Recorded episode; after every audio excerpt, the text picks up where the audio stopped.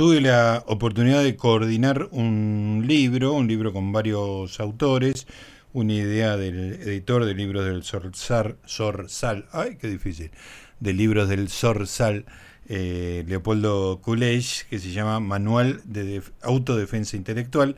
La idea es recoger una serie de lugares comunes que se eh, aplicaban a la conversación sobre diversos temas, desde el mundo, si se quiere, progre o más bien de izquierda, y la idea era hacer un manual de respuestas, digamos, ¿no? con diversos artículos de diversos temas que, que dieran respuesta a esos lugares comunes que eran citados en cada uno de los ítems. Eh, bueno, les leo la nómina de, escritores que me acompañaron, yo también escribí lo mío, el gran académico italiano Loris Sanata, Cecilia Denot, Leonardo Despósito, Gabriela Saldaña, Quintín y Andrea Calamari. Con muchos de ellos hemos hablado muchas veces en muchos, en eh, ocasiones acá en la radio en otras radios también. Vamos a tener el gusto de hablar con Cecilia Denot. Cecilia eh, tiene un personaje de, Twitter en Gorda Meyer, me hace mucha gracia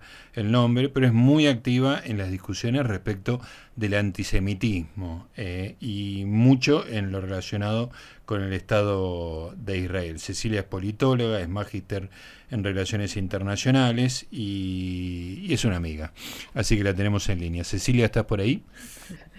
Gustavo, ¿me escuchás? Te escucho perfectamente, querida. ¿Cómo estás? ¿Cómo estás? ¿Todo bien? Todo gracias bien, por todo invitarme. No, por favor, gracias a vos. Bueno, eh, Cecilia, eh, comentame primero desde tu lado, porque me parece interesante. Sos una persona muy joven y que tiene un, un expertise sobre relaciones internacionales referidas a Israel y sus vecinos, y como demostrás en este artículo, sobre la historia del sionismo y la creación del Estado de Israel que hace personar en, una persona muy con mucha mucha carrera y muy muy este muy entrada en años digamos y todo lo contrario sos una persona muy joven. Qué edad tenés bueno te agradezco lo de muy joven tengo 33 años. Sí sos muy joven. Maldita. Maldita eres. Este yo que tengo 30 años más. Escúchame Cecilia eh, contame tu cómo nace tu interés por el tema cómo cómo eh, hiciste esta especie de conversión eh, hacia las ideas del judaísmo y hacia la historia y a la práctica activa de la política en, Israel. Contame un poco. Eh, no, bueno, o sea, es un tema que la verdad que siempre me, interesó, no, no, por una razón en particular, o sea, es un tema que siempre me interesó investigar, que siempre me interpeló, que siempre me generó curiosidad, sobre todo porque yo cuando era muy joven, cuando era adolescente, participaba mucho en eh, quizá espacios donde eh, se trataban temas como el feminismo, de la diversidad sexual, y yo tenía la impresión de que quizá en esos espacios donde eh, se buscaba deconstruir ciertos prejuicios naturalizados en la sociedad sobre las mujeres o sobre los homosexuales, cuando se trataba de los judíos o del Estado de Israel, ahí es como que no estaba ese ejercicio, sino que se solían repetir un montón de lugares comunes y un montón de prejuicios que alguien que estuvieran medianamente en temas sabía que eran falsos, pero que están sumamente instalados y naturalizados como sentido común. Entonces a mí eso me interpelaba al darme cuenta de que en lugares donde incluso se llama activamente, si se quiere, a la deconstrucción o al cuestionamiento de las cosas que se dan por sentadas, cuando se trataba de estos temas, eh, no, no, se hacía ese, no, no estaba este mismo trato. Entonces eso a mí es como que me interpeló a decir, bueno, yo quiero saber más o yo quiero eh, eh, poder formarme más en estos temas como para tener mayor habilidad para responder y poder intervenir en estos espacios y quizá poder eh, lograr eso, ¿no? De, decir, no, para, esto no, no es tan así. O, sea, estabas construyendo... ejercicio con... Querías construir tu propio manual de autodefensa, digamos, porque es básicamente la misma idea.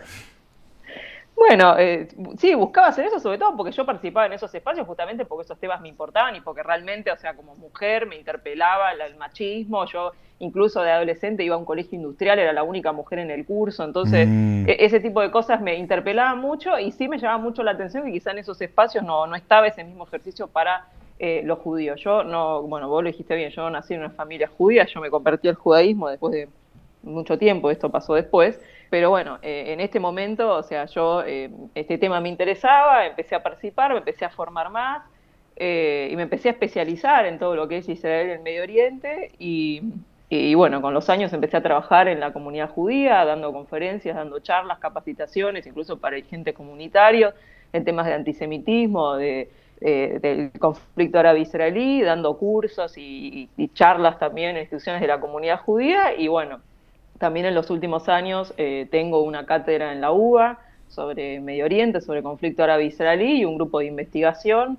Así que bueno, es hace mucho tiempo ya que estudio e investigo estos temas, este tema en particular, o sea, el Medio Oriente en general, pero Israel y el conflicto de la israelí en particular, y sobre todo el tema del antisemitismo, que, que es un poco lo que, lo, que habla mi, capítulo en, este libro, porque si bien muchas veces se, separa, uno, mismo incluso quizás esta separación entre bueno, antisemitismo y, y eh, conflicto israelí o Israel, lo cierto es que hoy eh, el antisemitismo en muchos espacios avanza disfrazado de, entre comillas, críticas al Estado de Israel. Que a ver, está todo perfecto, es completamente válido criticar al Estado de Israel, pero muchas veces se presenta como crítica al Estado de Israel prejuicios antisemitas e incluso llamados a la desaparición de ese Estado, ¿no? El llamado a borrar una, a eliminar una nación del mundo se considera que es una crítica válida y un poco lo que apunta eh, eh, en este, en este capítulo yo escribí sobre tres prejuicios, dos son sobre los judíos en particular y otro es en particular sobre el Estado de Israel,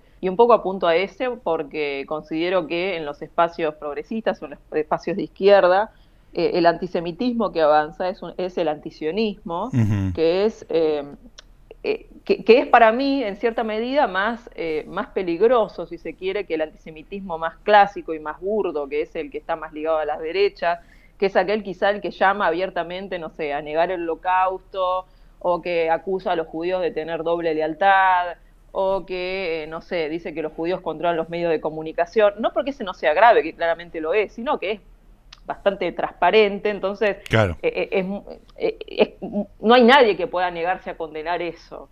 Ahora, cuando se trata del antisionismo, el antisionismo muchas veces viene disfrazado de justicia social, ¿no? O sea, el, relato que, circula en ciertos espacios de izquierda sobre el conflicto árabe-israelí es una eh, simplificación, o sea, es como que se, cuenta un relato de buenos y malos, donde existe ¿no? Israel, este, este Estado eh, que ocupa, que roba tierras, que, que es súper poderoso y se enfrenta a esto a niños descalzos tirando piedras a los tanques.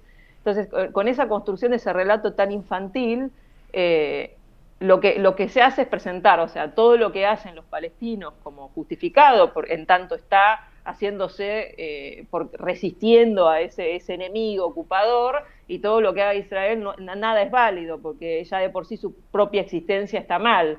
Entonces, al construir este relato de esta manera, lo que, lo que termina ocurriendo es que la violencia contra los judíos, la violencia contra los israelíes termina justificándose en, en nombre de esto, ¿no? O sea, si se, ocurre un atentado terrorista en Israel, eh, los israelíes se, lo merecen, ¿no? O sea, es algo que está bien porque, bueno, eh, son malos, están donde no deberían estar.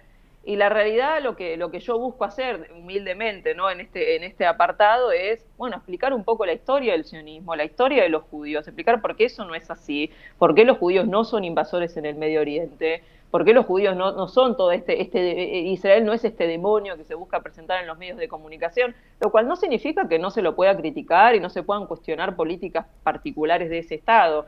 Pero normalmente el discurso que circula sobre Israel no es una, una crítica o una crítica como la, la que se podría hacer a cualquier otro país por tener políticas cuestionables, sino que se hace una demonización. O sea, Israel todo es malo, todo lo que Israel hace es presentado de una manera casi esencialista, ¿no? Como que es una manifestación de su ser maligno. Entonces, no hay posibilidad de reforma, o sea, porque no es que se puede cambiar una política, porque se cambie la política, su propia existencia está mal.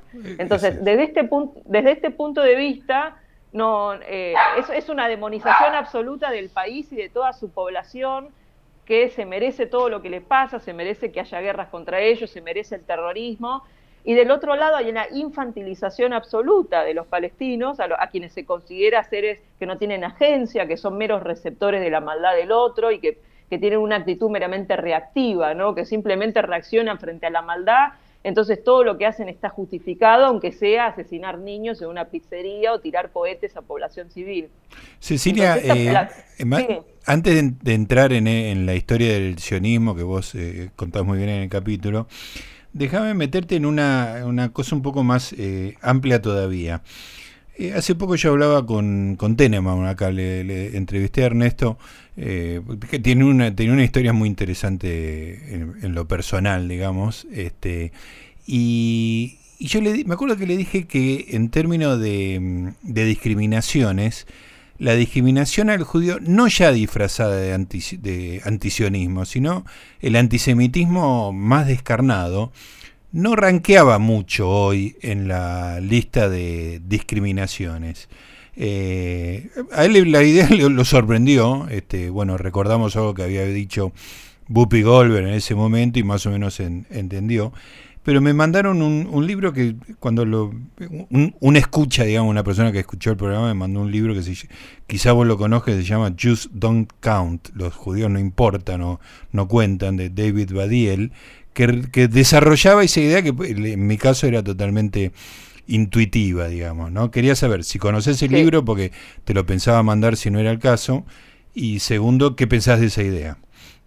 Sí, conozco el libro y tengo un adelanto que está por salir un libro mío, digamos, donde voy a explicar esto en, varios capítulos. Ah, bien. Pero sí, la realidad es que eh, a partir de ciertas teorías que no vamos a entrar porque si no nos vamos a alargar, pero hay cierta, cierta ideología que está avanzando en ciertos espacios de izquierda, como el interseccionalismo, que de alguna manera, o sea, termina dividiendo la sociedad en opresores y oprimidos, eh, y, mismo haciendo una suerte de eh, categorización sobre, sobre esas mismas categorías. Entonces es como que hay personas que, no sé, si están eh, atravesadas por, por, distintos tipos, o sea, uno es no es lo mismo ser mujer que, que ser mujer negra o ser mujer negra y transexual. Entonces, al estar atravesado por una mayor cantidad, si se quiere, de, categorías de, opresión o de, oprimido, eh, el valor o de, esa persona o el, o, el valor o, esa de ese tipo de discriminación va a valer más si se quiere. Sí, sí, es, como son puntos acumulativos de, la tarjeta de crédito, digamos, ¿no? Y en ese contexto, los judíos, o sea, son cada vez más percibidos por, por los sectores que piensan el mundo de esta manera como una categoría de privilegio más que una categoría de, oprimidos. O sea, los judíos son cada vez más vistos como blancos, o sea, como, como gente que tiene plata, como una minoría exitosa, entonces por lo tanto no una minoría que sufre discriminación. Y cada vez más, por su relación con Israel, son vistos como colonialistas, como supremacistas blancos. Incluso hay una teoría en Estados Unidos, la Critical Race Theory, que piensa a Estados Unidos como un, como un Estado supremacista blanco y que todas sus manifestaciones son eh, justamente eh, una reproducción de esa discriminación y que piensa a las minorías que son exitosas dentro de ese sistema como minorías que se benefician de ese sistema de supremacista racial y los judíos aparecen como una categoría que se beneficia de eso. Entonces, eh, cada vez más se construye a los judíos no como una, como una categoría que merece de alguna manera una solidaridad, sino al contrario, es una categoría de opresión como el hombre blanco heterosexual de alguna forma. Entonces, desde ese lugar es más difícil la solidaridad o incluso, por ejemplo, pasa mucho en Estados Unidos que eh, en Nueva York, por ejemplo, los principales victimarios, o sea, los principales personas que cometen actos antisemitas son miembros de otras categorías raciales, como por ejemplo afroamericanos o árabes, y en muchos casos no reciben una eh, o sea, una condena o incluso eh, cuando, cuando ocurren esos hechos se busca alguna manera justificar y bueno, lo que pasa es que Israel o bueno, lo que pasa es que no me olvido más cuando ocurrió el atentado en Jersey City, que un, un afroamericano entró a los tiros a un local kosher en esta ciudad de Estados Unidos y mucha gente salió a justificar, bueno, lo que pasa es que los judíos compran muchas propiedades en Nueva York, entonces elevan el precio de las casas y eso está haciendo más difícil la vida para los afroamericanos, o bueno, lo que pasa es que Israel entrena a la policía que después mata afroamericanos en Estados Unidos, entonces es entendible el resentimiento. Estábamos hablando de una persona que había entrado a un local a matar gente. Sí, sí, como tanto en otros casos, acá era justificado, digamos. Como que, bueno, o, se le justificaba o se le bajaba el precio. Entonces, esto también es, es, el, peligro de, de, este nuevo antisemitismo que construye a los judíos como una categoría de, opresión, como una categoría privilegiada e incluso como una categoría que ocupa y es racista en el Medio Oriente. Porque además se percibe que la mayoría de los judíos en diáspora tienen una conexión con Israel, entonces también se los ve como cómplices de esa supuesta opresión. Entonces, esto hace cada vez más que el odio hacia los judíos no solamente se resquebrajen los anticuerpos que se habían construido contra el antisemitismo después de la Shoah, sino que al mismo tiempo cada vez más es difícil, eh, o sea, para ciertos espacios cada vez más es difícil solidarizarse con los judíos cuando sufren discriminación o reconocer esa discriminación en primer lugar, o incluso termina viendo como algo virtuoso, porque cuando los judíos son atacados, no sé, en París, en Jerusalén o en Nueva York en nombre de la causa palestina, hasta termina siendo algo justificado y como algo virtuoso incluso. Bueno, es una resistencia contra la apartheid y contra la ocupación. Entonces, este es el peligro, creo yo, de esta manera de pensar a los judíos, está apareciendo en ciertos sectores progresistas, porque además si lo pensás, si vos pensás cómo pensó históricamente el nazismo o el supremacismo blanco de los judíos, los piensan como algo súper poderoso que utilizan todo su poder, toda esta supuesta influencia que tienen en los gobiernos, en las organizaciones internacionales para oprimir y para oprimir a la raza blanca. Esa siempre fue su idea, o sea, entonces, ¿cuál es la diferencia entre eso y pensarlos también como estas categorías superpoderosas que controlan el gobierno, la política exterior de Estados Unidos y hacen que vaya la guerra en Medio Oriente? Porque incluso hoy vemos a sectores de izquierda diciendo que Israel controla la política exterior de Estados Unidos y por tanto todo el dinero que le pasa a Estados Unidos a Israel es porque hay un, eh, el gobierno está controlado por los judíos, básicamente eso, cosas que antaño eran, eh, que, diría la derecha marginal.